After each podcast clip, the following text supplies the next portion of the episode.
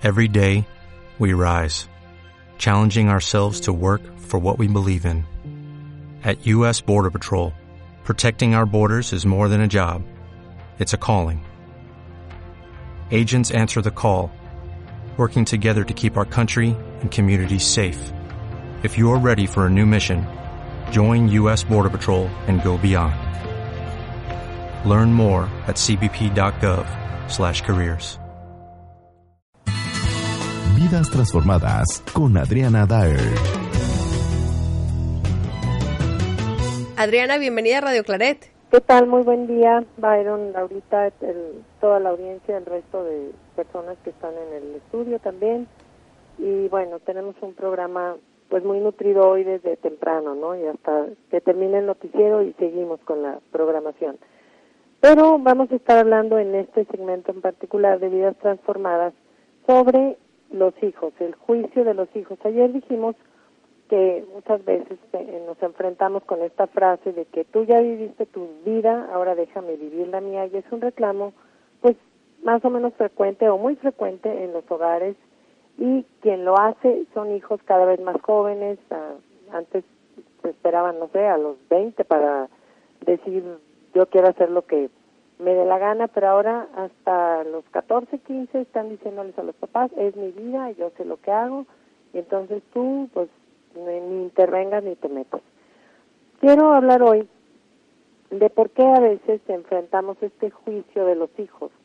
¿Por qué a veces nos dicen, mira quién habla, mira quién quiere darme consejos, mira quién me quiere prohibir que salga, tú qué hiciste, tú qué fuiste, tú qué no hiciste, o eh, empiezan los reclamos, ¿no? Comenzamos a juzgar a los padres, nos sentimos con el derecho de criticarlos, de condenarlos, de sacarles a, a la luz todo lo que vivimos o lo que consideramos que estuvo mal. Y de hecho hacemos cosas ya incluso hasta para desafiarlos, decir, mira, pues si tú dices que no salga de noche, pues voy a salir porque todos los años que tú saliste y me dejaste aquí en la casa, y dices que no salga con la hija que le dice, con hombres casados, pues eso es lo que tú siempre hiciste, así que para allá voy yo también y ni me digas nada porque no tienes cara. Como padres, claro que debemos estar conscientes que muchos de nuestros errores han sido un mal modelo para los hijos y naturalmente pues hay secuelas. Muchas veces eh, les hicimos pagar por cosas que ellos no debían, les cobramos facturas muy altas que tampoco teníamos por qué, los dejamos solos, omitimos cuidados, eh, aguantamos violencia o perpetramos violencia delante de ellos. Y luego entonces con la pura palabra queremos que no que, que aprendan otra manera de vivir entonces a veces cuando nos dicen esto mira quién habla es el resentimiento lo que los está haciendo decir eso es la frustración es una vida a lo mejor de abandono cosas que que no nos fijamos a veces que les hacemos a los hijos y, y que ellos tienen o creen tener un motivo para reclamar si bien nunca debemos estar juzgando a los padres. Pero sé que inevitablemente cuando cometemos errores continuos, permanentes, graves, eh, hay una consecuencia de eso, hay secuelas que van a regresar hacia nosotros en forma de reproches de los hijos. Sin embargo, no deberíamos renunciar a ser una influencia positiva nunca ni agachar la cabeza ante estos reclamos. Más bien, lo que podemos hacer, y siempre estamos a tiempo, aunque el hijo sea adulto, aunque ya no viva con nosotros, aunque se haya pasado la vida reclamando o aunque esté alejado, que es el caso de muchos hijos que mejor no quieren saber nada de su mamá, de su papá o de ninguno de los dos. Podemos ganar la autoridad moral que nunca ganamos en alguna medida si cambiamos algunas de las cosas que estuvieron mal. Ya no podemos regresar a la niñez y, y decirle, ¿sabes qué? Yo te pues te pegué, fui muy violenta contigo, me desquité de lo que tu papá me hacía, pero déjame ser parte ahora de un cambio, déjame de alguna manera resarcirle al hijo resentido cuando realmente tiene algún motivo para que volvamos a ser parte de, su esquema familiar. Tal vez ahora con los nietos, tal vez ahora acercándonos de alguna forma, tal vez ya no, pues hay cosas que a veces hablando mejora. Eh, sé de un caso que un hijo quiso hablar con su mamá sobre un abuso que, que cree que ella se dio cuenta y no dijo nada. Y entonces, eh, esto tenía, él tenía unos ocho años, a lo mejor nueve, ocho o nueve años, y él decía, es que con que mi mamá me escuchara, o sea, tan solo con que abriera el tema y permitiera que, fluyera el diálogo, con eso yo me sentiría bien, pero la mamá era una pared a ese respecto, o sea, no quería hablar del tema, era un muro y cada vez que él trataba de sacar decía, no, eso nunca pasó, yo no me acuerdo. Pero él decía, yo sí me acuerdo, mamá. Entonces, algunas veces simplemente con dejar que hable la persona que trae guardado eso, habría sanidad.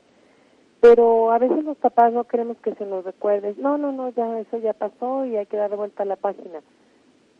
Si hablar eh, es el primer paso, entonces deberíamos darlo porque a lo mejor de ahí viene alguna terapia, alguna eh, situación de, de, de, grupo, de apoyo, de familia, algo para que el hijo o en este caso el que esté resentido con, con motivo, aunque ya sea un adulto, eh, haya una, una sanidad interna en la familia, que es muy necesaria. En estos días las familias vivimos muy heridas, enojados unos con otros, murmurando unos de otros, con envidias, con eh, enojos de padres a hijos, de hermano a hermana, con eh, competencia, favoritismos, tantas situaciones que se dan que de repente olvidamos que, que ah, existe este recurso, que es un recurso realmente divino, el perdón, pero se nos da a través a veces de, consejeros, de psicólogos, de ministros de culto, de sacerdotes, de terapeutas, para poder eh, perdonar y ser perdonado y entonces haya un verdadero eh, reencuentro entre familias. Sabemos que los hijos en, en alguna medida se guardan las cosas y a veces no nos van a decir, a veces sí, o sea, nos van a decir, mira quién habla y tú qué tienes que decirme, si tú mira lo que hiciste, mira dónde estás.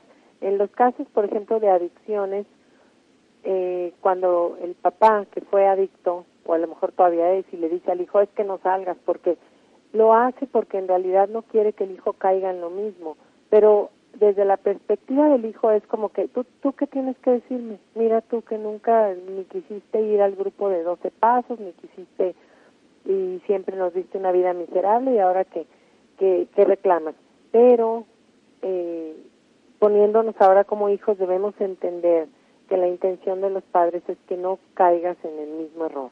Precisamente te estoy hablando desde una situación miserable que viví, o tal vez estoy luchando con ella, porque no te quiero ver ahí mismo. O sea, ¿qué caso tiene que te castigues así también, siguiendo el mismo molde y caminando ese mismo mal camino que ya probó ser destructivo? Eso es como, como padre, te lo diría. O sea, ¿cómo quieres repetir mis mismos errores? Precisamente si estás viendo que me fue mal, si estás viendo que las cosas por ahí no eran, no funcionaron, o yo no tuve la fuerza para salir, o a lo mejor yo no pude superar problemas, no pude resolver traumas, lo que sea, no quiero eso para ti. En lugar de, como para desafiar al padre, decir, ah, no, pues ahora para que se te quite voy a hacer lo mismo, y para que te sientas mal. Sí, pero el que se arruina es el que lo está haciendo ahora. Por eso creo que los hijos debemos hacer caso, tengan o no la autoridad moral los padres, se la hayan ganado o no. Si te están advirtiendo que ese camino no va por ahí, pues yo creo que hay que escuchar y decir, bueno, pues a él le fue tan mal, ¿para qué quiero yo repetir lo mismo? Y hacer lo mismo con mis hijos, que está peor. Y entonces seguimos una línea generacional de malos ejemplos de vida y, y no podemos salir de ahí. O sea, nos metemos en un círculo muy nefasto con tal de demostrar que como tú no me mandas y como yo quiero vivir mi vida y como yo quiero ser autónomo e independiente, pues voy a hacer lo que quiera y entre eso, lo que quiera, voy a hacer lo mismo que tú y entonces me voy a arruinar. Imaginémonos qué, qué pasa al contrario cuando dices, no, yo no quiero eso mismo. O sea, sí quiero vivir mi vida, pero de otra forma quiero vivir mi vida, pero no trayendo un montón de hombres a la casa para que mi mamá vea que yo también puedo hacer lo mismo que ella. Pues, quiero vivir mi vida, pero ahora trabajando, no haciendo lo mismo que mi papá, que nunca mantuvo, que siempre golpeó, que, que siempre fue un tirano. Quiero vivir mi vida, pero ahora voy a estudiar y salir adelante, quiero vivir mi vida tal y tal.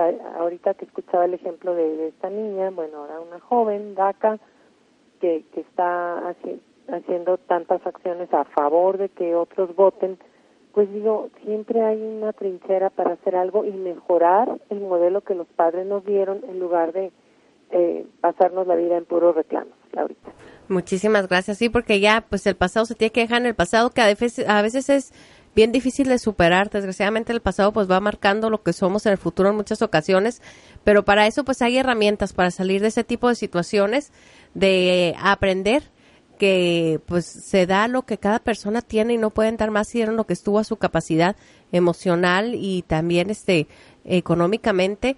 Así que pues para eso están las herramientas aquí en Radio Clareta América, ¿verdad Adriana? Con todos nuestros programas que precisamente los apoyan muchísimo en este tipo de situaciones para poder superarlas y para poder nosotros otorgar algo mucho mejor a nuestras familias. Sí, de hecho, Laurita, algún día entre varios que, que tenemos este tipo de programas aquí en Radio Claret, podemos hacer hasta un foro abierto de preguntas y respuestas. Ah, estaría padrísimo. ¿Qué hay? Qué, ¿Qué podemos resolver? Obviamente que no no hay magia ni, ni, se puede dar con una respuesta a la solución a un problema que quizá tiene años, pero podemos pues orientar la opinión, eh, dar otra perspectiva del problema, aportar modestamente algo de lo que sabemos o hemos vivido para que a lo mejor otra persona tome la idea y la pueda poner en práctica. Eso sí se puede hacer, creo, y, pues eh, como ahorita escuchaba, ¿no? Todo en favor pues de la familia, de la dignidad humana. Así, es.